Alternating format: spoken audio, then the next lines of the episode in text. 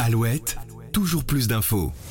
Si la mode de la barbe a subi un pic de popularité ces dernières années, remise au goût du jour par les hipsters new-yorkais, elle pourrait bel et bien disparaître subitement des visages masculins à la manière du port de la moustache qui avait progressivement cessé un peu après la fin de la Première Guerre mondiale. Si notre époque est le symbole de la libération du style sans jugement, comment expliquer ce paradoxe où les hommes de notre temps reproduisent pour la grande majorité tous le même schéma, celui d'arborer une barbe, qu'elle soit 2-3 jours ou plus fournie?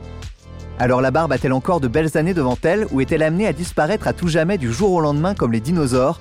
Aujourd'hui dans votre podcast Toujours plus d'infos, on revient sur l'évolution des barbichettes les plus emblématiques de l'histoire. Symbole de virilité ou de puissance comme au Moyen-Orient ou en Asie, la barbe a toujours suscité une dimension particulière, conférant à son porteur une certaine autorité, affirmant sa masculinité et son assurance dans la vie de tous les jours, comme lors de rencontres politiques au sommet. Et si elle a poussé sur la majorité des hommes pouvant s'offrir le luxe d'une pilosité suffisante, cette mode en dit long sur le mimétisme de nos sociétés, où il devient désormais plus rare de croiser des visages parfaitement rasés que des barbes entretenues et soignées. Dans d'autres régions du monde, en Arabie saoudite ou en Inde par exemple, la moustache sans barbe résiste toujours et comporte encore un caractère allant presque toucher du doigt la nature du sacré, elle qui était pourtant omniprésente dans les sociétés occidentales jusqu'à environ la fin de la guerre 14-18 où elle a progressivement disparu de la gueule des soldats de Verdun. Si la moustache a pu disparaître d'un seul coup de manière aussi brutale, alors on se pose la question, la barbe, qui est actuellement son équivalent, pourrait-elle aussi disparaître? Si le temps nous apportera une réponse, on peut néanmoins donner quelques raisons qui pourraient expliquer sa possible future extinction. D'abord, première d'entre elles, une étude américaine a récemment démontré que plus le nombre de porteurs de barbe augmentait, plus le nombre de partenaires potentiels féminins diminuait. En effet, c'est plutôt la rareté et donc l'homme dépourvu de barbe qui l'emporterait sur les autres. Si 9 hommes sur 10 arborent une barbe, la femme aura plutôt tendance à aller vers l'unique, celui qui se démarque de manière inconsciente, sans qu'on ne sache trop expliquer pourquoi.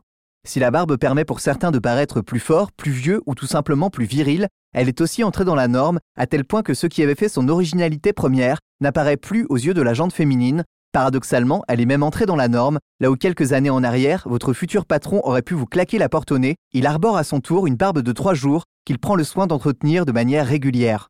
Si vous faites le test d'aller dans un musée et d'admirer uniquement des portraits de la fin du 19e siècle, vous constaterez que tous dépeignent des hommes à la pilosité faciale bien présente, tandis qu'un siècle plus tard, en 1970, seulement un faible pourcentage des modèles représentés en photo assumaient ne serait-ce qu'une petite moustache extrêmement bien taillée et entretenue au-dessus de leur bouche. Alors la barbe disparaîtra-t-elle du jour au lendemain pour laisser place à une nouvelle mode? Le temps nous le dira, mais désormais, vous savez qu'une tendance peut repartir aussi vite qu'elle est arrivée.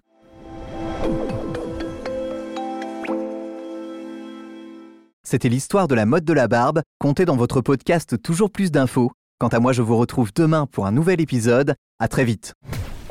Toujours plus d'infos, le podcast de la rédaction d'Alouette qui va plus loin.